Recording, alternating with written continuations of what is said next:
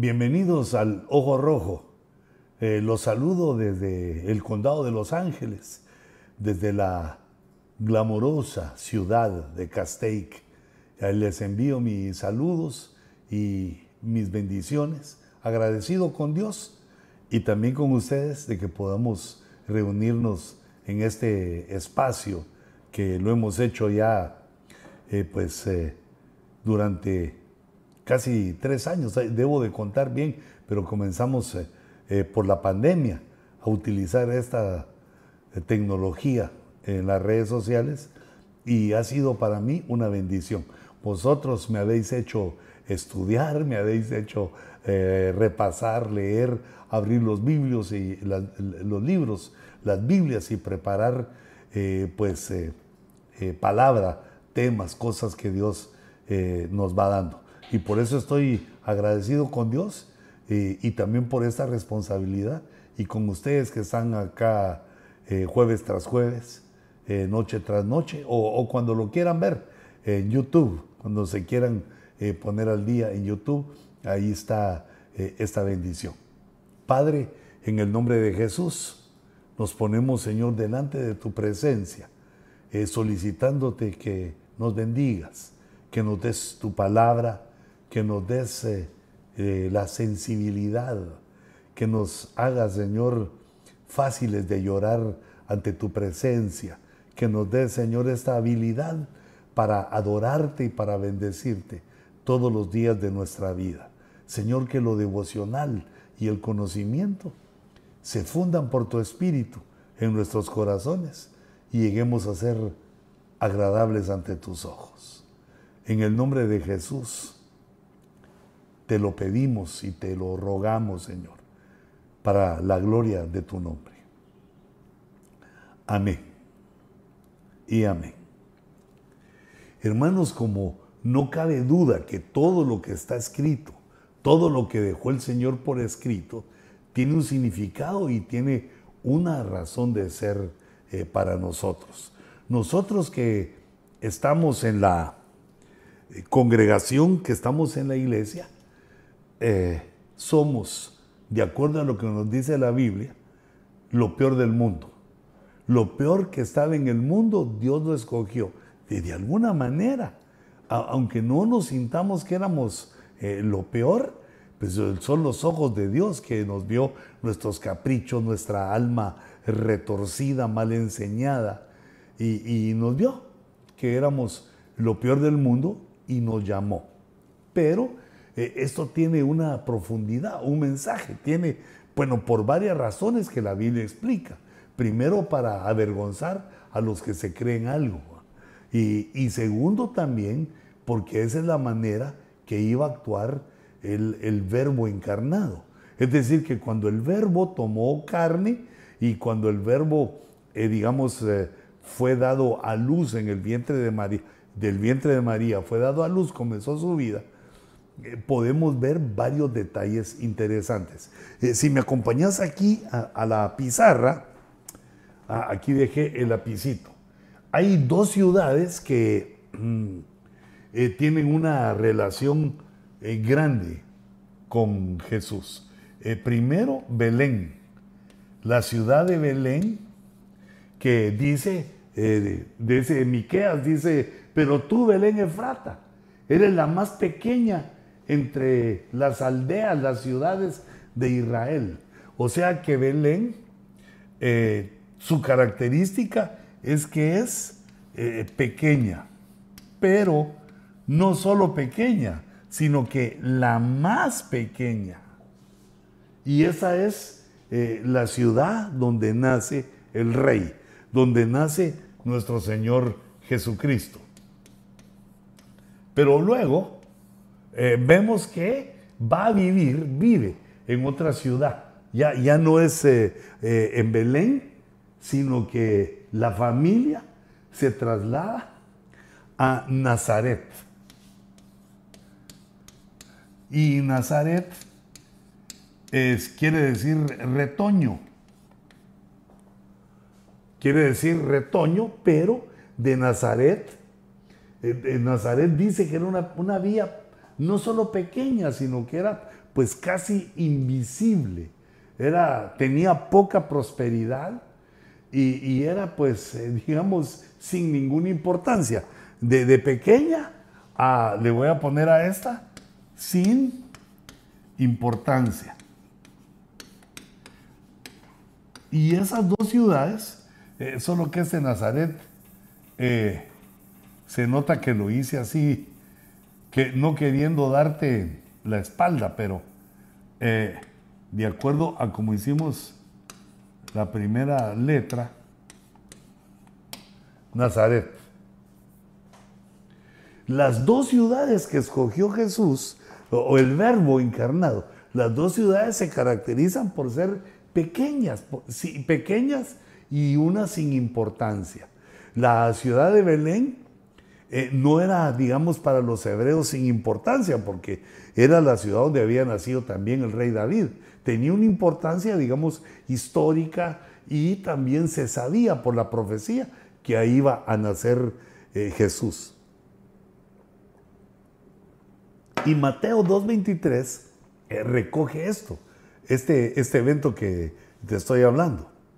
Dice, y llegó y habitó en una ciudad llamada Nazaret. Y también estaba profetizado, dice, para que se cumpliera lo que fue dicho por medio de los profetas, que sería llamado o será llamado Nazareno. Eh, era parte de la profecía eh, acerca de Jesús, cómo lo iban o cómo lo deberían reconocerlo. Y como se le llama eh, muchas veces en la escritura, Jesús de Nazaret, Jesús el Nazareno. Nazaret era el nombre de la ciudad que estaba asociada a Jesús. No Belén, no decían Jesús de Belén. Y hasta que había un error, una confusión de muchos que no eh, tomaban en cuenta que a Belén. No tomaban en cuenta que nació en Belén, pero vivió en Nazaret. Entonces la gente lo conocía como el Nazareno, como eh, de Nazaret. Y también de los primeros nombres que nos empezaron a dar los inconversos a la iglesia fue la secta de los nazarenos. No nazareos, haciendo la diferencia al llamamiento ah, del nazareato a pertenecer a la ciudad de Nazaret. Y entonces esto estaba profetizado, aunque no se encuentra exactamente la profecía de que iba a ser llamado Nazareno, pero tiene su explicación eh, en, la, en la profecía de Isaías. Y entonces Natanael, nos vamos a Juan 1.46, y Natanael dijo, puede salir ¿Puede algo bueno salir de Nazaret? Y Felipe le dijo, ven y ve. ¿Puede salir algo bueno de Nazaret?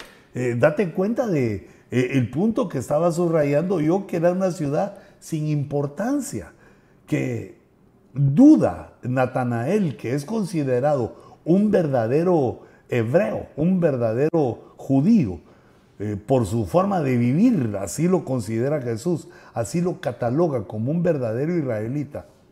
Pero vemos que él pensaba que de esa vía, de esa aldea, no podía salir nada bueno. Era una vía sin importancia. Y este eh, detalle tan importante nos habla de que Jesús fue humillado o él se dejó, él quiso humillarse hasta lo sumo. Y es algo que nos debe hacer reflexionar que también nosotros empezamos desde ese punto. A lo peor del mundo escogió Dios para avergonzar a los sabios. A lo peor del mundo. Quiere decir los que nacimos en, lugares sin importancia, en lugares eh, pequeños como Belén. Pero la palabra Nazaret es aquí donde se puede asociar con los profetas. La palabra Nazaret en hebreo Neser dice, quiere, significa o quiere decir flor o retoño, pero eh, yo diría retoño. Así fue como lo mencionó eh, Isaías en el capítulo 53, que el Mesías iba a ser como un retoño que surgía de la tierra seca. La tierra tipifica al hombre, porque Dios nos hizo de la tierra. Eh, fabricó, creó, hizo nuestro cuerpo eh, de, la tierra y entonces nosotros pues pertenecemos a la tierra. Aunque nos dio el soplo, nos dio espíritu y alma, pero nuestro cuerpo es eh, de tierra. En polvo, polvo eres y al polvo regresarás. Eh, es decir, que estaba diciendo que iba a nacer en medio de nosotros un retoño, una esperanza, el postrer Adán, el salvador de nuestra raza, el que nos iba a levantar de nuestra caída iba a surgir y por eso se iba a llamar el Necer, eh, Jesús el Nazareno. Pero también el verbo nazar eh, significa vigilar, significa protector, guardián, eh, como lo que se convierte Jesús al pastorear nuestras almas, guardián de nuestras almas. Pero el sentido que se le da al verbo nazar es la torre de vigía, aquella torre de vigilancia que se construía para que hubiera una persona en la cúpula hasta arriba, observando en la lejanía los probables peligros que podían ocurrir, eh, las probables circunstancias que podrían poner en peligro la vida de la gente. Quiere decir que, eh, que Jesús se conozca como Jesús de Nazaret o Jesús el Nazareno, habla de que para nosotros es ese retoño, el retoño que surge en tierra seca, en, el, en la tierra ya que parece eh, que no puede eh, fructificar, que no puede tener el verdor. Eh, ya ese se perdió, queda solo la tierra seca, ahí aparece el retoño, el nazar, el nazareno en nuestra vida como personas y también se convierte, fíjate esas dos, las dos, eh, los dos puntos, se convierte también en la torre del vigilante, la torre donde el pastor vigila sus ovejas y nos avisa de los peligros. Estas dos funciones eh, que Jesús nos revela en su palabra a favor de nosotros, eh, trastocaron también a toda la creación, no solo a los hombres, no solo a los que oyeron el mensaje y creyeron, sino también a los que no creyeron y, también a los seres espirituales. Fue un nombre que, eh, digamos, al entenderlo, traspasó las fronteras, las fronteras de, lo humano y de lo espiritual. Eh, es decir, fíjate, ¿cómo se reconoce? Por ejemplo, Lucas 4:33 dice que llegó Jesús a la sinagoga y en la sinagoga había un hombre poseído, poseído por el espíritu de un demonio inmundo. Aquí se está refiriendo a esos dos tipos de seres eh, que conocemos que son enemigos de la humanidad.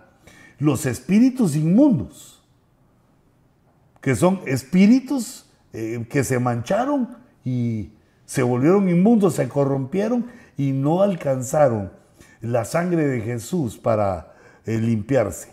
Y además los demonios, que ya pues de hecho los demonios, esa creación que está, se perdió, esa parte de la creación y que de hecho son inmundos. Pero mira esta realidad, esta verdad que nos enseña la escritura, que esos seres pueden poseer, pueden poseer a una persona.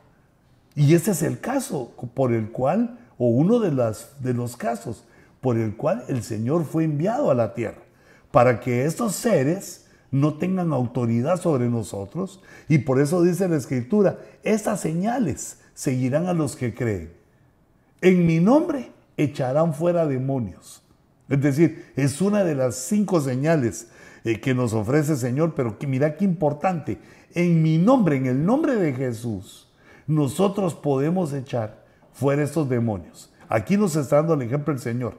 ¿Y dónde estaba el demonio? Pues estaba en la congregación, estaba en la sinagoga. Es donde se supone que está la presencia de Dios, donde está la palabra de Dios, donde está lo de Dios. Pero ahí estaba el endemoniado. Para que no te asustes de las cosas que ocurren en la iglesia. Y se perdió el orden y la solemnidad en la sinagoga porque gritó a gran voz. Mira qué escándalo y gritó a gran voz, déjanos. Ah, pero yo me imagino una, una voz así de ultratumba, una voz que sale de una sepultura. Déjanos. ¿Qué tenemos que ver contigo, Jesús de Nazaret? Mira el nombre por el cual lo están conociendo. Eh, estos seres sobrenaturales, estos seres que están más allá de nuestra realidad humana. Eh, este ser que tenía poseído a un hombre lo reconoce como Jesús de Nazaret. Jesús, la torre de vigía de los creyentes. Jesús, el retoño, el que nace en la tierra reseca, desértica de los hombres y le da nueva vida y nueva esperanza. Lo reconoce este espíritu inmundo y también su autoridad porque dice, déjanos, déjanos. Nosotros ya no tenemos nada que ver contigo porque a ellos ya se les había pasado el tiempo de su redención. Estaban condenados como lo está también nuestro enemigo, el adversario, el diablo, que el Señor los reprenda y todos los malos están condenados. La oportunidad es para nosotros. Que el Señor abra nuestros ojos y nuestros sentidos espirituales para que podamos eh, ser parte de esta bendita realidad.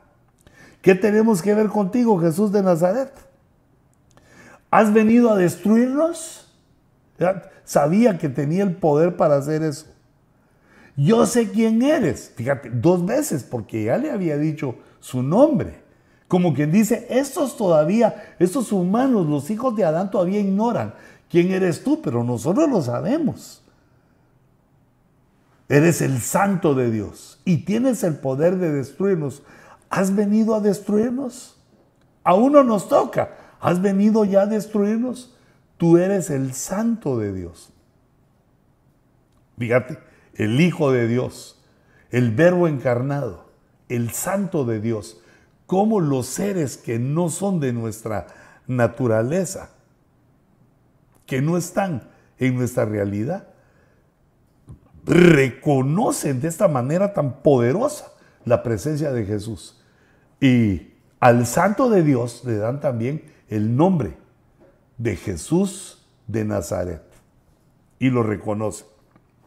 Y Jesús entonces, fíjate, este es el tercer nombre, porque era Jesús de Nazaret, el santo de Dios y Jesús.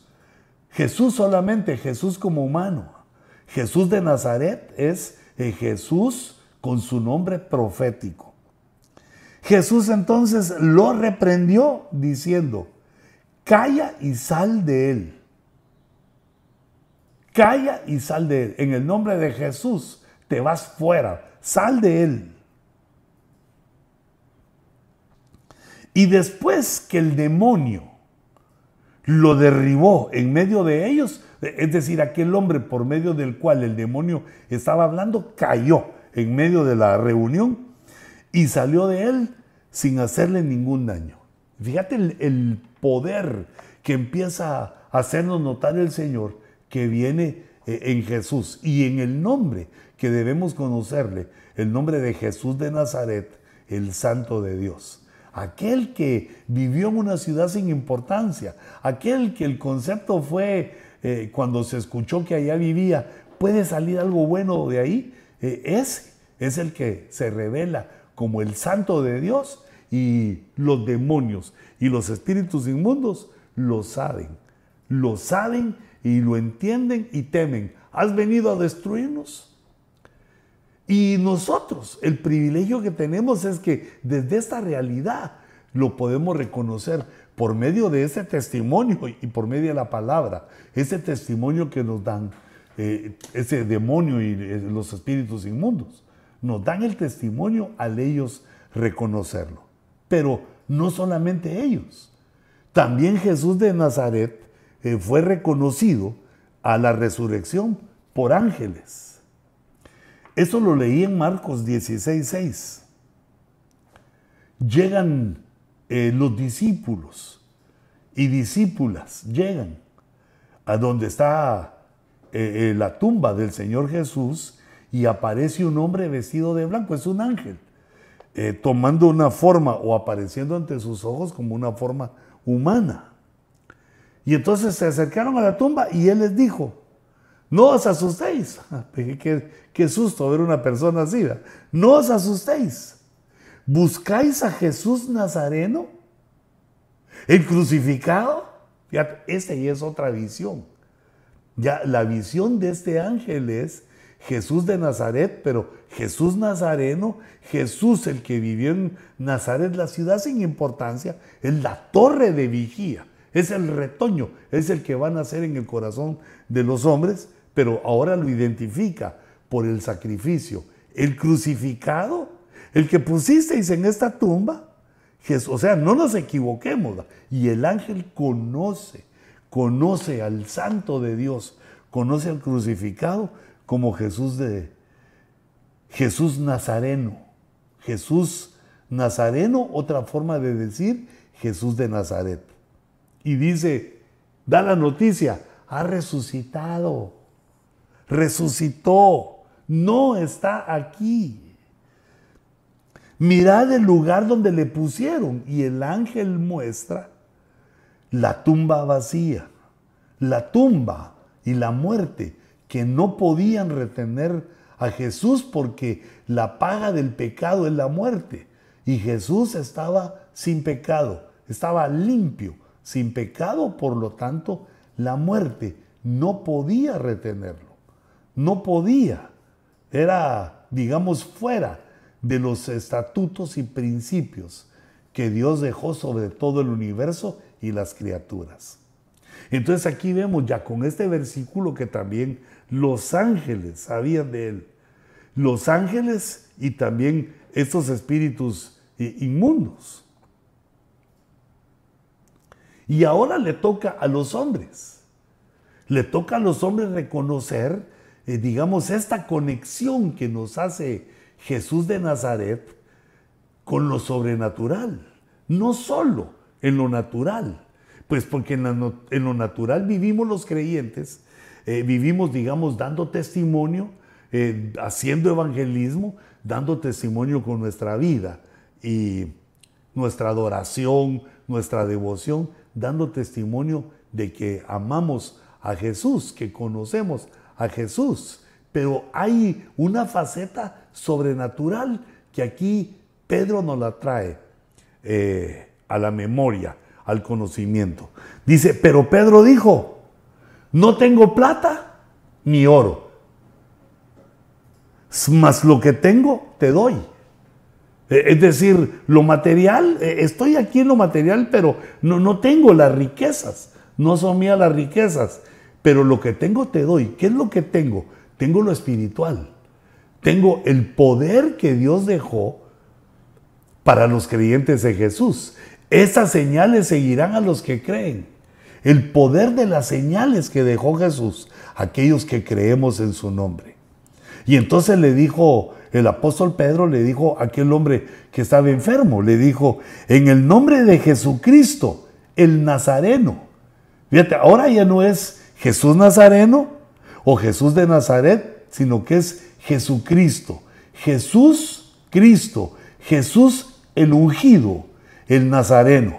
Jesús significa Salvador, quiere decir el Salvador ungido que viene de Nazaret. No tengo oro ni plata, pero lo que tengo les doy. ¿Qué es lo que tengo? Esa señal de poder que nos dejó Dios. En el nombre de Jesús, de Jesucristo, el Nazareno. Anda. Y date cuenta la, eh, la solidez de las palabras y, que no son extensas oraciones como que fuera una oración, sino que es que va al punto. En el nombre de quién se está haciendo este, eh, eh, esa sanidad. En el nombre de Jesús. Y se le reconoce como el Nazareno. Señor, tú eres la torre de vigía. Tú eres el que vigilas. Este hombre ha estado enfermo y tiene fe para ser sano. Y entonces en el nombre de Jesús del Nazareno, anda, y, lo pone a caminar. Entonces vemos cómo nosotros como humanos tenemos una conexión con lo sobrenatural por medio de Jesús. Así como lo reconocieron en el mundo espiritual los ángeles y, los adversarios demoníacos y espíritus inmundos, Ahora nos toca a nosotros reconocerlo. El poder está aquí, en nuestra realidad. Se trae de lo, de lo espiritual a la realidad natural eh, por medio de la fe, por medio del creer en esta palabra. Estas señales seguirán a los que creen. En el nombre de Jesús, sé sano. Nosotros apliquémoslo a las enfermedades del pueblo, a las situaciones del pueblo. Pero eh, digamos, mi punto es que el conocimiento de Dios nos debe llevar a situaciones sobrenaturales, que ocurran cosas sobrenaturales, profundas y que tengan la sobrenaturalidad. Eh, bueno, aquí puse la torre de vigilancia, me busqué una torre googleando, así se miraban las torres, eran puestas en alto para que el que estaba ahí observara la situación a la distancia. Y Jesús fue puesto en alto, en la cruz, fue puesto en el monte de Gólgota. Lo pusieron en alto porque eso tenía el significado para que todos lo viéramos, para que todos lo viéramos. Dios nos pone en alto. Eh, para, para morir a nuestras pasiones. Dios nos pone en alto para ser humillados. Eh, la grandeza de la torre de vigilancia es que también Dios nos pone en alto para vigilar a los nuestros, a, a, los que amamos nuestro entorno y estar pendiente de los peligros. En Hechos 22, 8 vemos al apóstol Pablo en su eh, digamos, en la parte de su vida sin Cristo, en la cual él, eh, pues es llamado Saulo, Saulo de Tarso. Saulo de Tarso, enemigo de la iglesia, eh, había arrasado la iglesia, su deseo era destruirla, y de pronto se le aparece al peor enemigo.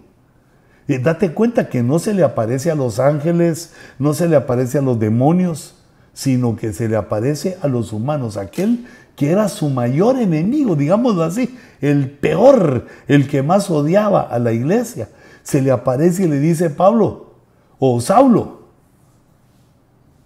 ¿por qué me persigues? ¿Por qué estás contra mí? Y claro que Dios sabía el por qué, pero le está hablando a su intelecto, está hablando Dios a nuestro intelecto. ¿Por qué estás haciendo lo que haces? ¿Por qué digamos, en este caso lo debemos aplicar. Mira, al fin de cuentas, ¿por, qué no te consagras? ¿Por qué no te pones a cuentas con aquellos? ¿Por, ¿Por, qué no haces lo que tenés que hacer? Eso fue lo que le dijo el Señor Jesús a Pablo. ¿Por qué me persigues? Andate al fondo del asunto.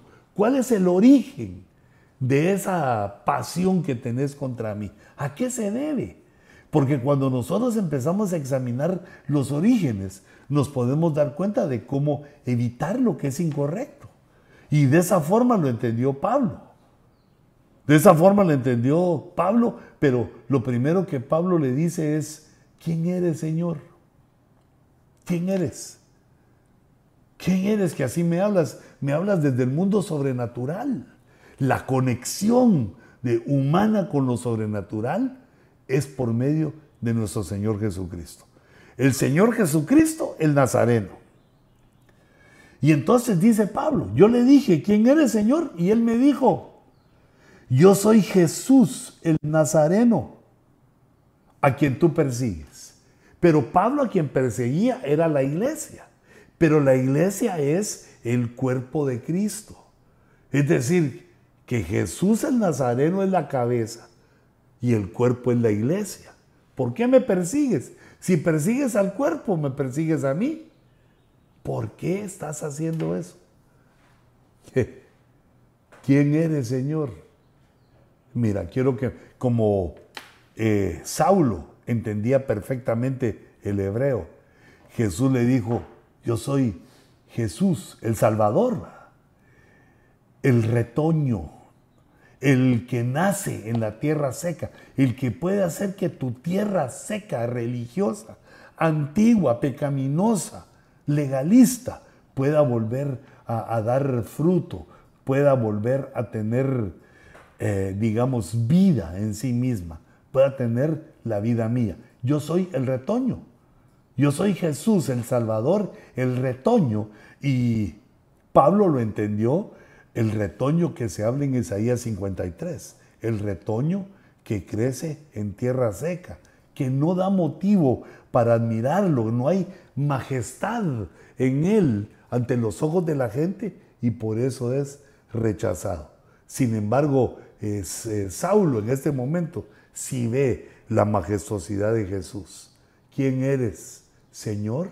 Usted no le decía Señor a nadie, pues solo a Dios. ¿Quién eres, Señor? Es decir, que nuestro Dios vigila y está dispuesto. Y una de las cosas que quiso hacer el adversario con, eh, con eh, Jesús, pero con su nombre el Nazareno, para, para confundir. Eh, porque podemos ir del conocimiento a la confusión, pero debe ser al revés. Debemos ir de la confusión al conocimiento para llegar a la verdad. Y aquí está el testimonio que daban muchos de los enemigos. Hemos oído decir que este Nazareno Jesús, que este Nazareno Jesús destruirá este lugar. Cambiará las tradiciones que y cambiará las tradiciones que Moisés nos dejó. Esas dos eh, eh, situaciones que habían sido mal entendidas, porque Jesús lo que dijo fue, destruid este templo y yo lo reedificaré en tres días. Y explica el Evangelio que él se refería al templo de su cuerpo, que al tercer día iba a resucitar. Fíjate la forma de entender. Y ellos entendieron que Jesús estaba diciendo que iba a derribar el templo de Herodes y a destruirlo, y destruirá ese lugar. Y por eso también Jesús profetizó que no iba a ser él el que iba a destruir eh, el templo, sino que iba a venir eh, pues un personaje gentil, un general romano que iba a destruir el templo. No era él. Lo que Jesús estaba diciendo es, hay un cambio de templo. Vamos a dejar el templo hecho por manos humanas para que yo habite en un templo no hecho por manos humanas. Es decir, en el templo del cuerpo humano eh, vamos a habitar la plenitud de la deidad, el Padre, el Hijo y el Espíritu Santo en vosotros los humanos. Los humanos que reciban a Cristo, nazcan de nuevo, sean llenos del Espíritu y que estemos eh, vivos, vivientes y permaneciendo hasta la venida del Señor. Pero mira el error en el entendimiento. Dice este Jesús de Nazaret que va a destruir ese lugar. Eso no dijo él nunca. Y además que cambiaría las tradiciones que Moisés tampoco dijo eso. Pues dijo, no vengo a abrogar la ley, sino a cumplirla. Mirá la diferencia. Este viene a destruir las tradiciones. Lo que venía a destruir el, Señor Jesús es las tradiciones de los hombres. Cómo las tradiciones humanas habían, se habían metido, eh, digamos, eh, a, lo espiritual en la palabra de Dios. Esas son las que venían a, quitar, las que venía el Señor a, quitar. Por eso su título de Jesús de Nazaret, Jesús el que nació en una ciudad sin importancia, y pero de ahí vino, desde abajo vino, desde lo sumo llegó hasta abajo, hasta lo más profundo, y de ahí el Señor lo exalta también hasta lo sumo. Cae en una cima y Dios lo sube, lo levanta hasta lo sumo. ¿De qué otra manera se quería buscar eh, este que Jesús venía de una ciudad sin importancia? Para darle vergüenza a los discípulos. Hermanos, la vergüenza es un peligro poderoso para nosotros. No debemos avergonzarnos de Jesús ni de nuestra fe. Que el Señor nos dé la fuerza y el poder para sostener rostro a rostro con quien sea la, la verdad de nuestra profesión, la verdad de nuestra fe. Y dice Mateo 26, 71, cuando salió al portal, Pedro lo vio otra sirvienta y dijo, y dijo a los que estaban allí, este estaba con Jesús, el Nazareno. Este estaba con Jesús, eh, el hombre que vivía en esa ciudad sin importancia, para que Pedro se avergonzara. También lo recoge Marcos en el capítulo 14 y verso 67. Dice, y al ver a Pedro calentándose, lo miró y dijo, tú también estabas con Jesús el Nazareno. ¡Ey! Explica, avergüénzate, estabas con el hombre de la ciudad sin importancia. Y, y sí, causó el efecto en Pedro porque blasfemó, dijo malas palabras y dijo, no, yo no lo conozco lo negó. Nosotros sabemos por la palabra de Dios que esa es una ofensa grande delante del Señor. Nosotros no debemos negar a nuestro Señor Jesucristo ni tener vergüenza de Él porque es nuestro Salvador y nuestro Dios. Yo desautorizo toda vergüenza en el corazón de los discípulos. En nuestro corazón arranco toda vergüenza y que venga la fuerza del Espíritu Santo para darnos, eh, eh, en lugar de vergüenza, ese orgullo espiritual de pertenecer a las huestes de Jehová, de pertenecer al pueblo que ha sido rescatado por la sangre de Jesús.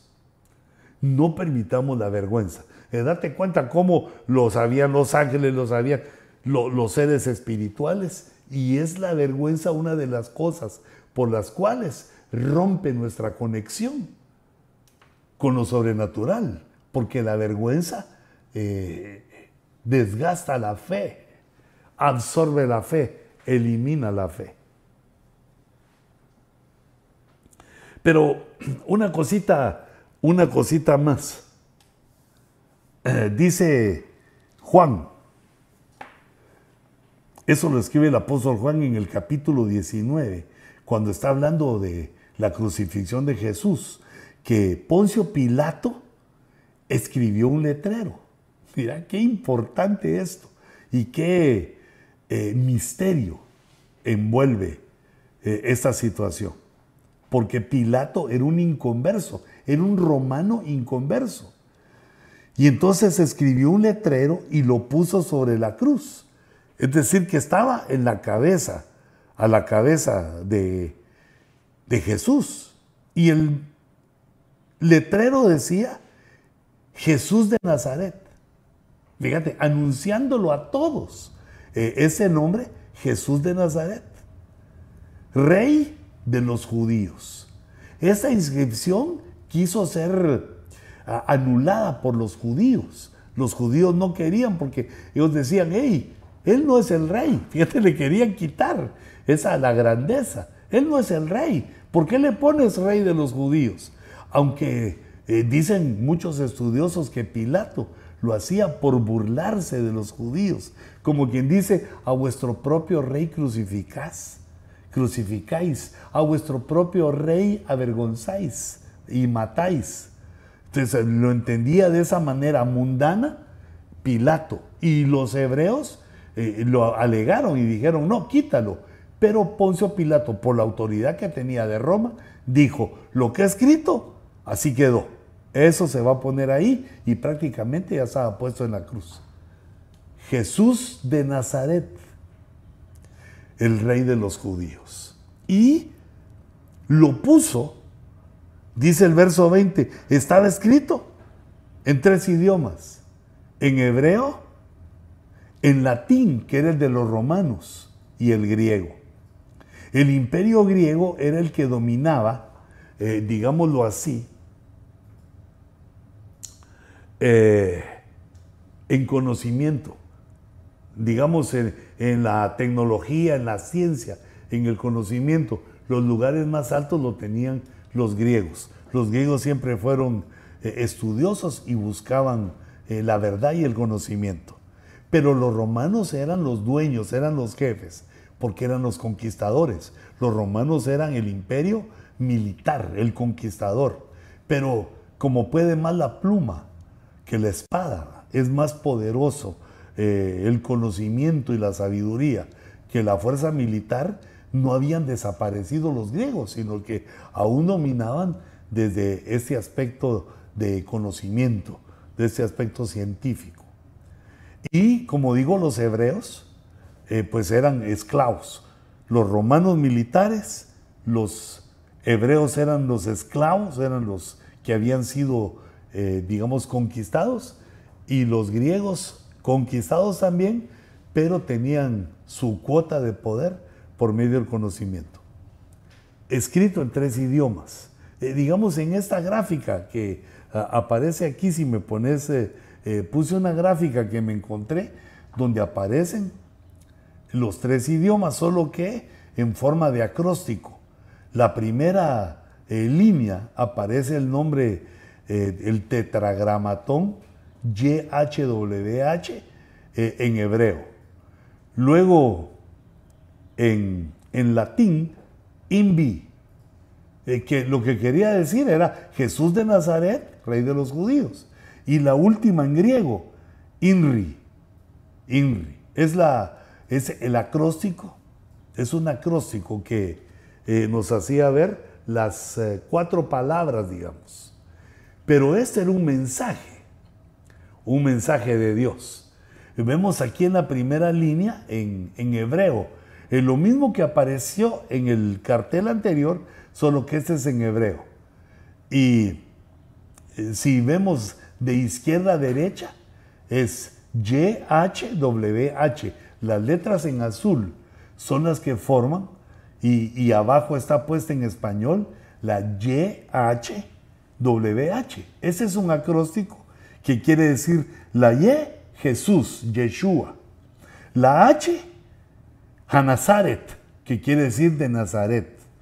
E, esa D, que es una W, es Wimelesh, que es rey. Y la última palabra con H, Jaime Judín, es de los judíos.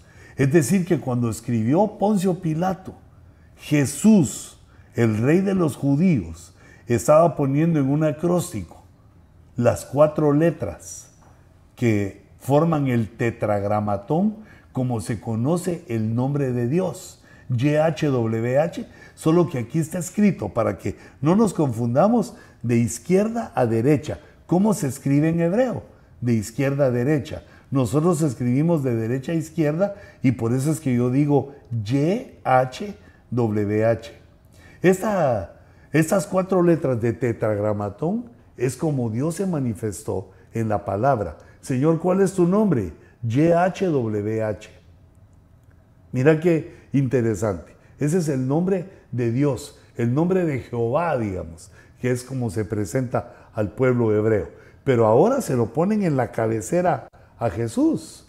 Se lo ponen como queriendo Dios explicar que en código, en un código escrito, en un código por acróstico, estaba diciendo que Jesús eh, es YHWH, que en el código tetragramatón, como la, se le conoce a las cuatro letras, tetra, cuatro, y gramatón, letra. Las cuatro letras o las cuatro eh, palabras que forman el nombre de Jehová. Eh, se complementaron en ese acróstico, se revelaron en ese acróstico en el cual Jesús queda como Dios, respaldando aquello que Jesús había dicho. El Padre y yo, uno somos. El Padre y yo, uno somos y ustedes, los creyentes, al hacerse uno conmigo, también se hacen uno con el Padre y también con el Espíritu. En esta eh, revelación que Dios dio sobre el nombre Jesús de Nazaret, Jesús el que nació en una ciudad de ninguna importancia, pero para Dios Jesús el retoño, el que había de nacer como la vara de Aarón, iba a fructificar, iba a dar eh, flor y fruto, hojas, flor y fruto en, el interior eh, del ser humano, en el espíritu del ser humano, iba a provocar una fructificación en el espíritu maravillosa, con la cual se iba a destacar esta nueva raza, la nueva raza que Dios llamó para habitar con Él en el reino eterno, en el reino sempiterno, en el reino que no tendrá fin jamás. en lo dilatado de su imperio, dice la Biblia. La justicia y la paz que habrá en lo dilatado de su imperio, porque es un imperio eterno. Nosotros somos llamados también a esa conexión, no solo a conocer la palabra, hermanos, sino a tener esa conexión con el mundo espiritual para que las señales, el poder venga con nosotros. Que el poder que el Padre envió a la iglesia por medio de Jesucristo y que se manifiesta por el Espíritu Santo venga sobre nosotros para que hayan señales, para que hayan maravillas en nuestra congregación, en nuestra propia vida y también en nuestra familia. Que el Señor traiga esta palabra y la haga vida en tu ser. En el nombre de Jesús. Que Dios les guarde y les bendiga y que nuestro Jesucristo de Nazaret permanezca conforme su promesa con cada uno de nosotros, como la torre del vigía.